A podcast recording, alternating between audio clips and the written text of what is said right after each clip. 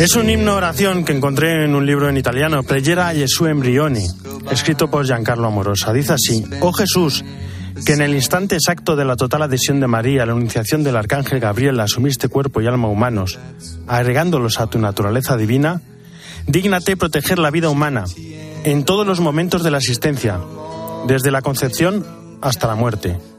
Oh Jesús, que desde el trono del Altísimo descendiste a la tierra, encarnándote en un diminuto embrión. Acuérdate de todas las criaturas a las que no se les permite nacer por un pretendido derecho a interrumpir sus vidas. Oh Jesús, que palpitaste de amor y santidad en el vientre de la Inmaculada desde el primer momento de tu concepción. Haz comprender a todos los seres humanos cómo la vida que donaste es intangible y sagrada desde el primer momento.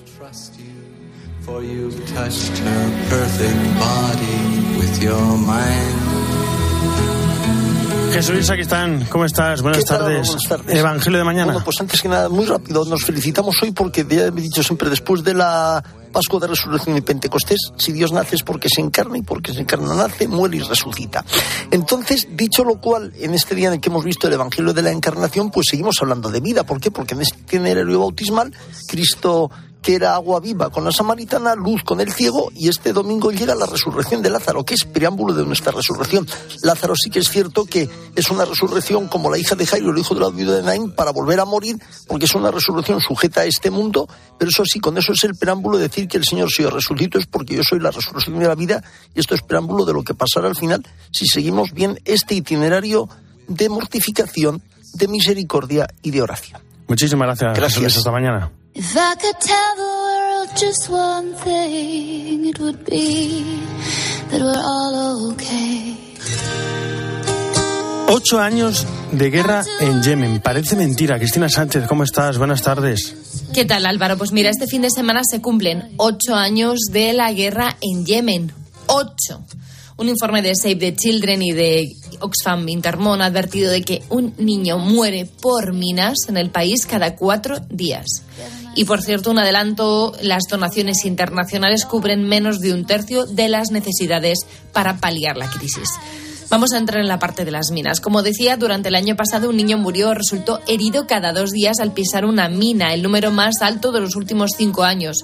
El dato se recoge en un informe de Save the Children en el estudio titulado Observando cada uno de nuestros pasos. Se analizan datos desde enero de 2018 a noviembre de 2022 y se recoge que mientras que las víctimas infantiles directas de la violencia armada han disminuido desde 2018, las causadas por artefactos explosivos han aumentado. De un promedio de una cada cinco días en 2018 a uno cada dos en 2022. Y es que estos años de conflicto han plagado el país de explosivos y los niños están en peligro de encontrarse con estos artefactos mientras juegan, recogen leña o cuidan del ganado. El número de casos está relacionado con el regreso de las familias a sus casas durante la tregua de seis meses auspiciada por la ONU. En la mitad de los casos los niños han fallecido y los heridos han sufrido amputaciones de brazos, manos, piernas o han perdido visión y audición. Algunos han sufrido lesiones permanentes, pero es que estos niños además no tienen acceso a los cuidados a largo plazo necesarios, ya que el sistema sanitario en el país está al borde del colapso. Cristina, ¿y qué te cuentan desde allí? ¿Cómo lo están viviendo?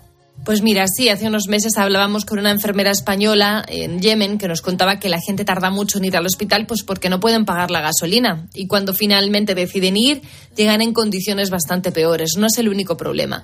Prácticamente todos los hospitales tienen electricidad gracias a generadores que funcionan con gasolina y muchos están cerrando al no poder pagarla. El Papa habla de Yemen cada vez que tiene ocasión, lo hizo nada más pisar Bahrein y aquí le vamos a escuchar el domingo de resurrección de 2021.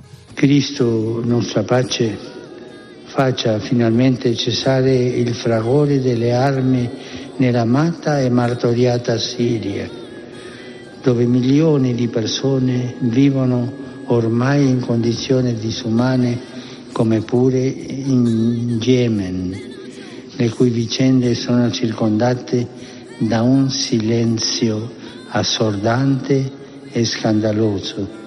El problema de las minas, el problema del colapso sanitario no son los únicos a los que se enfrenta el país. El aumento de los precios de los alimentos, los salarios que no se pagan, significan que incluso lo más básico está fuera del alcance de muchas personas.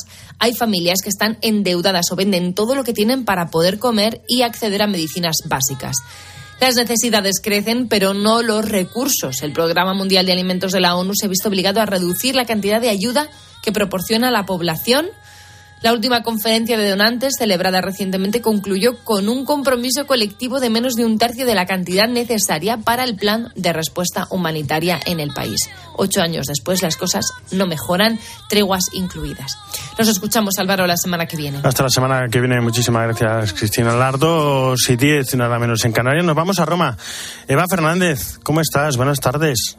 Muy buenas tardes, Álvaro. Bueno, hoy conocíamos un importante documento sobre el tema de los abusos sexuales contra menores y adultos vulnerables. ¿Qué dice el documento? Bueno, pues eh, eh, fíjate, el documento confirma y fortalece las disposiciones para prevenir y combatir los abusos sexuales contra menores eh, y adultos vulnerables dentro de la Iglesia, que habían sido establecidos en el motu propio Vosotros sois la luz del mundo. Se puede decir que se trata de la versión definitiva de este documento tras cuatro años de puesta en marcha, tiempo en el que se han estudiado los, afectos, los, los aspectos que había que reforzar tras haber consultado a las conferencias episcopales y a los dicasterios de la curia vaticana. Es un, un nuevo texto que recoge eh, nuevas propuestas, endurece algunas eh, cuestiones mm, relativas, por ejemplo, a la responsabilidad de los obispos, de los superiores religiosos y también de los laicos. Aquí está una de las novedades al cargo de las asociaciones internacionales de fieles que están reconocidas por la Santa Sede. También se refuerza todo lo relacionado con un aspecto muy importante, Álvaro, que es el abuso de conciencia, el abuso de conciencia en concreto eh, de religiosas por parte de sacerdotes. Eh, esta mañana hemos podido hablar con uno de los expertos que ha trabajado en este documento, es Juan Ignacio Arrieta, el secretario del Dicasterio para los textos legislativos.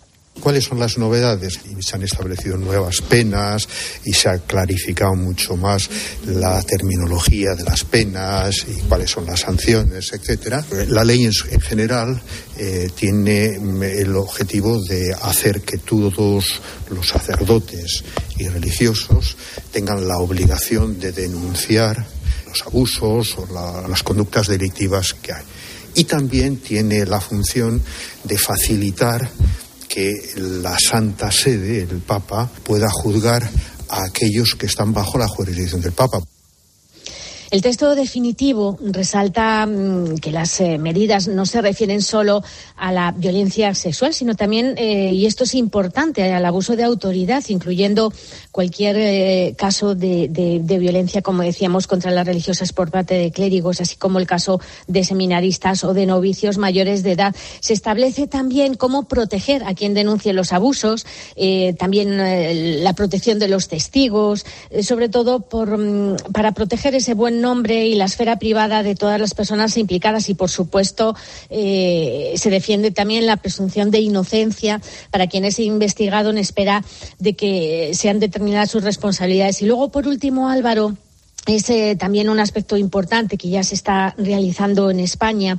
Se consolidan los organismos diocesanos de denuncia de abusos. Insiste en que se pongan en marcha estas oficinas estables de referencia para las víctimas, que no solo sean centros de escucha donde denunciar, sino también lugares donde se facilite la atención. Eh, por ejemplo, en este sentido, el, vicesecretario del Dicasterio para la Doctrina de la Fe, que es experto en la lucha contra los abusos, eh, Charles Ciclu, Luna aseguraba que la clave de este nuevo documento es eh, cambiar la mentalidad para que todo lo establecido ya a lo largo de los años y que comenzó Benedicto XVI no quede en papel mojado. O sea que, Álvaro, tenemos eh, hoy, eh, en estos sábados de las sorpresas, porque los sábados no hay nada como los sábados para tener documentos importantes, ¿no? Bueno, pues vemos una vez más un ejemplo, ¿no? De la lucha decidida por parte de la Iglesia para erradicar de una vez por todas la lacra de los abusos. Y hay una efeméride que no quiero que no quiero olvidar y es lo que pasó el año pasado. Eh, Eva, la consagración a Rusia y Ucrania, al Inmaculado Corazón de María. No quiero que quede, quede ahí en el tintero. Seguro que el Papa mañana en el Ángelus, digo seguro porque en todos los Ángelus el Papa habla de Ucrania, seguramente que dirá algo, pero, pero muy importante, efemérida, y, la de, y que, que, se, que se recuerde ya para, para siempre, todos los 25 de marzo, ¿no? esta renovación a, por la paz. Sin duda, la verdad es que fue muy emocionante, me acuerdo perfectamente cómo, cómo y cuándo se realizó el contexto, porque además, eh, eh, lógicamente, pues en, en, ese momento, hace un año, estábamos todos igual que ahora, ¿no? Preocupadísimos por las consecuencias de, de, de esa guerra que, que, prácticamente estaba comenzando. Y la verdad es que nos recordó a, a Juan Pablo II, sí. nos recordó a Fátima. Eh, tuvimos eh, presente esa petición de la Virgen para consagrar Rusia al Inmaculado Corazón de María. Se consagró Ucrania y Rusia y también todos los países del mundo. Pero sin duda que, que un día como hoy, cada año, se establezca de una forma definitiva renovar esta consagración creo que, que, que es una, una jornada fa fantástica y que y conviene que nos lo apuntemos para sí. que no se nos olvide en algún uno, momento del día. Uno lee la frase, no lo que decía el Papa, decía, líbranos de la guerra, preserva el mundo de la amenaza nuclear y es que se le pone uno el vello de punta porque que dices que estamos igual estamos igual. Esa tercera guerra mundial de la que el Papa hablaba mmm, prácticamente desde el inicio de, del pontificado, que al principio decía a pedazos, pero en este momento ya él está hablando de una abierta guerra mundial. Lo estamos viendo y, y, y más que nunca se hace necesaria esta consagración al corazón eh, inmaculado de la Virgen María. Pues Eva Fernández, hasta mañana. Un fuerte abrazo. Un fuerte abrazo. En Mediodía Cope, El Espejo. Estar informado. Para John McClane, en primavera, la historia de mi vida. También es Navidad. Jungla de Cristal y la Jungla 2. Alerta roja. ¿Cómo le puede pasar lo mismo por segunda vez? Yupikai hijo. Noche especial Jungla de Cristal.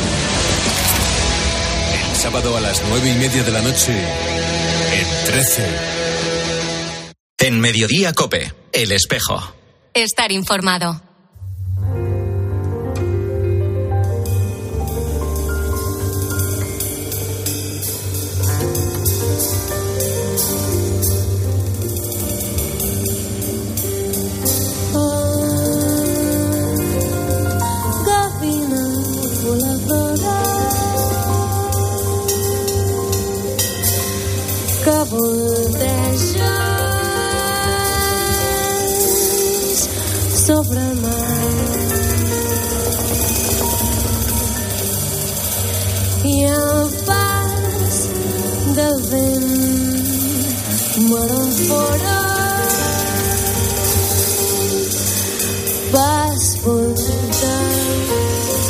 Bueno, y hoy es día de ordenaciones episcopales, muchas hoy, muchos nuevos obispos españoles. La primera, la del nuevo arzobispo de Tánger, el franciscano Emilio Rocha Grande, una ceremonia celebrada en la Catedral de Tánger y oficiada por el arzobispo de Rabat, cardenal Cristóbal López Romero, el nuncio del Papa en el país, Víctor Rayo, y el anterior arzobispo, Monseñor Agrelo.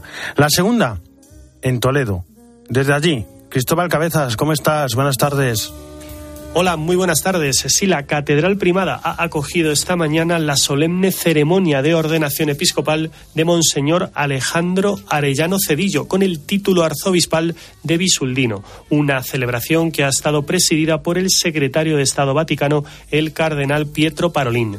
Nacido en la población toledana de Olías del Rey el 8 de junio de 1960, Monseñor Alejandro Arellano realizó sus primeros estudios eclesiásticos en el Instituto Teológico San Ildefonso de Toledo, recibiendo la ordenación sacerdotal en la ciudad imperial en el año 1987.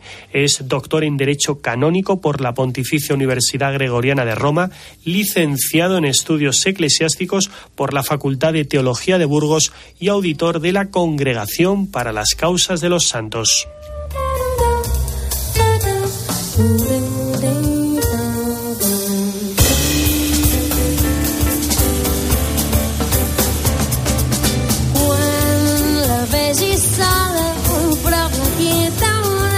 Bueno, y Barcelona ya tiene a su nuevo obispo auxiliar, David Abadías, es ya el nuevo obispo auxiliar de Barcelona, el tercero de la archidiócesis catalana, tras recibir la ordenación episcopal en la ceremonia celebrada este sábado en la Sagrada Familia. Una celebración que ha contado con unos 1.400 fieles, entre ellos sus padres y familiares. Y una celebración donde además David Abadías ha tenido un recuerdo para su predecesor, para Tony Badel, fallecido en febrero de 2022, víctima de un cáncer. Desde el cielo nos acompaña y protege la diócesis de Barcelona.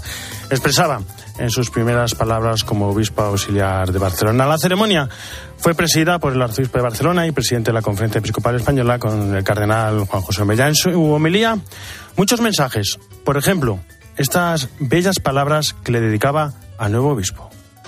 Querido David, Dios te llama a entregar toda tu vida a Dios en esta nueva misión y en este nuevo pueblo que te ha confiado. Te ayudará a avanzar en este camino, lo que bellamente expresa el Papa Francisco cuando habla de las cuatro cercanías del obispo, que son cercanía con Dios, cercanía con los otros obispos, la comunión episcopal, con los sacerdotes, fraternidad sacerdotal y con el pueblo de Dios. Dios te llama a la unión con Él para poder vivir totalmente entregado a los demás, viviendo la fraternidad con todos, en un verdadero espíritu sinodal y de comunión fraterna.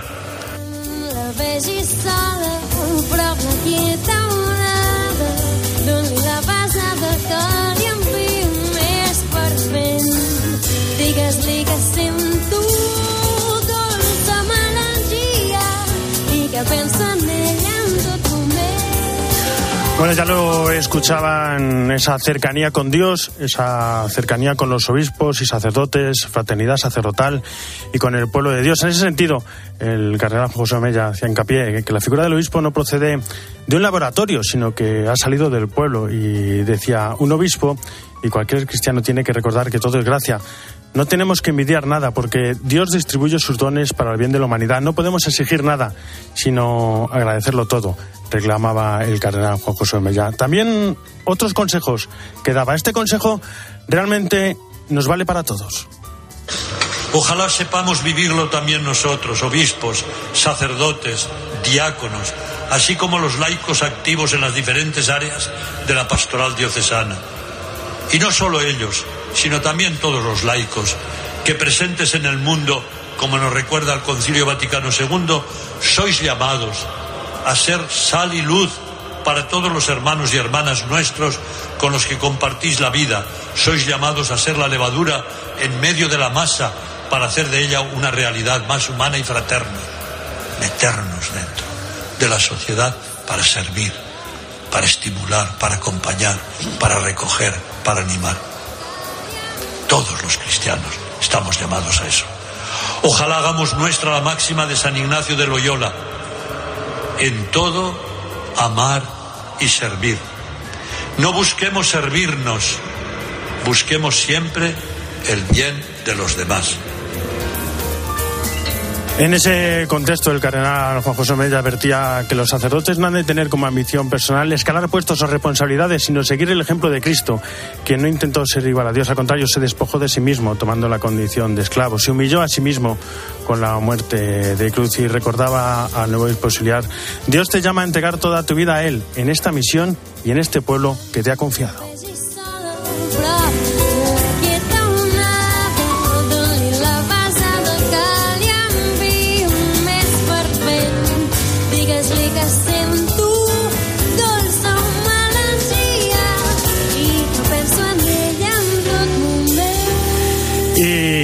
Al final de la ceremonia, como no, el saludo del nuevo obispo auxiliar David Abadías después de pasar por toda por toda la basílica saludando a todos los que estaban allí presentes. Estas eran sus primeras palabras, cómo no, su primer mensaje como obispo tenía que ser de agradecimiento.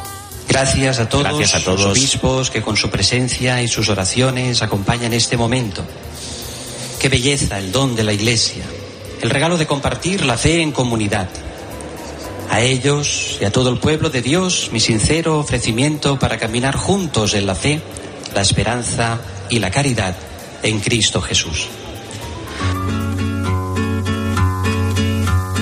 Puede que el agua que salga de los ojos no seque y se quede en el alma. Puede que parezca un poco largo el alba. Y a veces se siente como el corazón echa tanto en falta.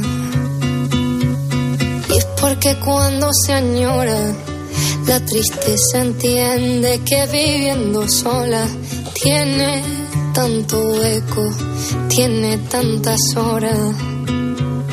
Y es por el cuerpo que se siente. ¿Qué es lo más importante? ¿Qué es lo más importante? Pues mostrar la alegría del Evangelio. ¿Por qué no? Diez años del Papa Francisco. María Alcudia, ¿cómo estás? Buenas tardes.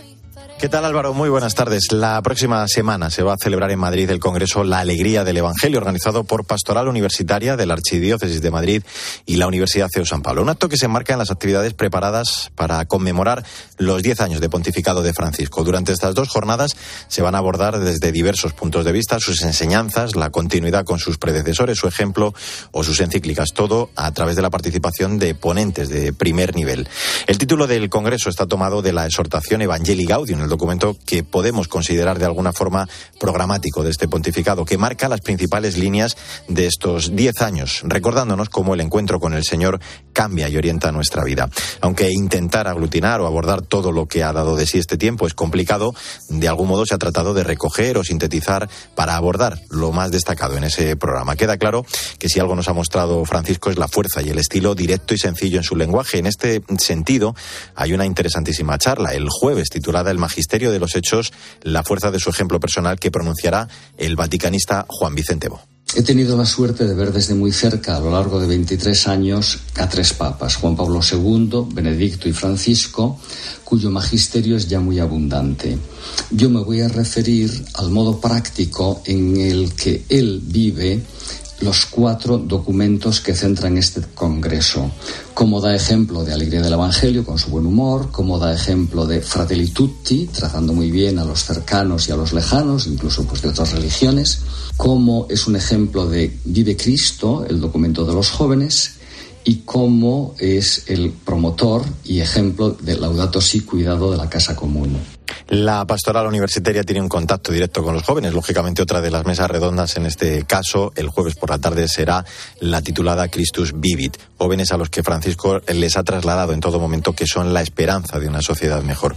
Otro de los temas va a ser el de la economía de Francisco, ese deseo de que los jóvenes sean los protagonistas de un proceso de cambio global para practicar una economía diferente, más justa, inclusiva, sostenible y humana.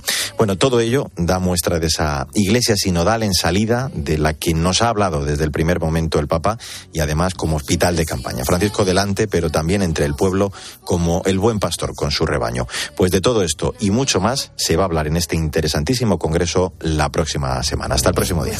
de no dejar ninguna pena, ser fiel a lo que quiere una.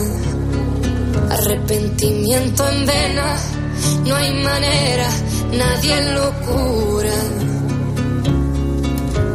Bueno, y como decía al comienzo del programa, hoy es el día de la Anunciación y la Jornada por la Vida, y por eso quiero que terminemos, terminemos hablando de la vida, del mensaje de los obispos, y es que los obispos de la Subcomisión Episcopal para la Familia y Defensa de la Vida, en el día de hoy invitan a acompañar la vida humana, la vida de cada persona, en todas las fases de su existencia, desde su concepción hasta su muerte natural, aumentando los cuidados cuando la vida es más vulnerable. Y se aprende a vivir con la melancolía, no creer siempre en lo que decían, a encontrar la única salida, a sanar heridas. En la producción Jesús Sacristán, en el control técnico Cinta Molina y en control central Jorge Fuentes.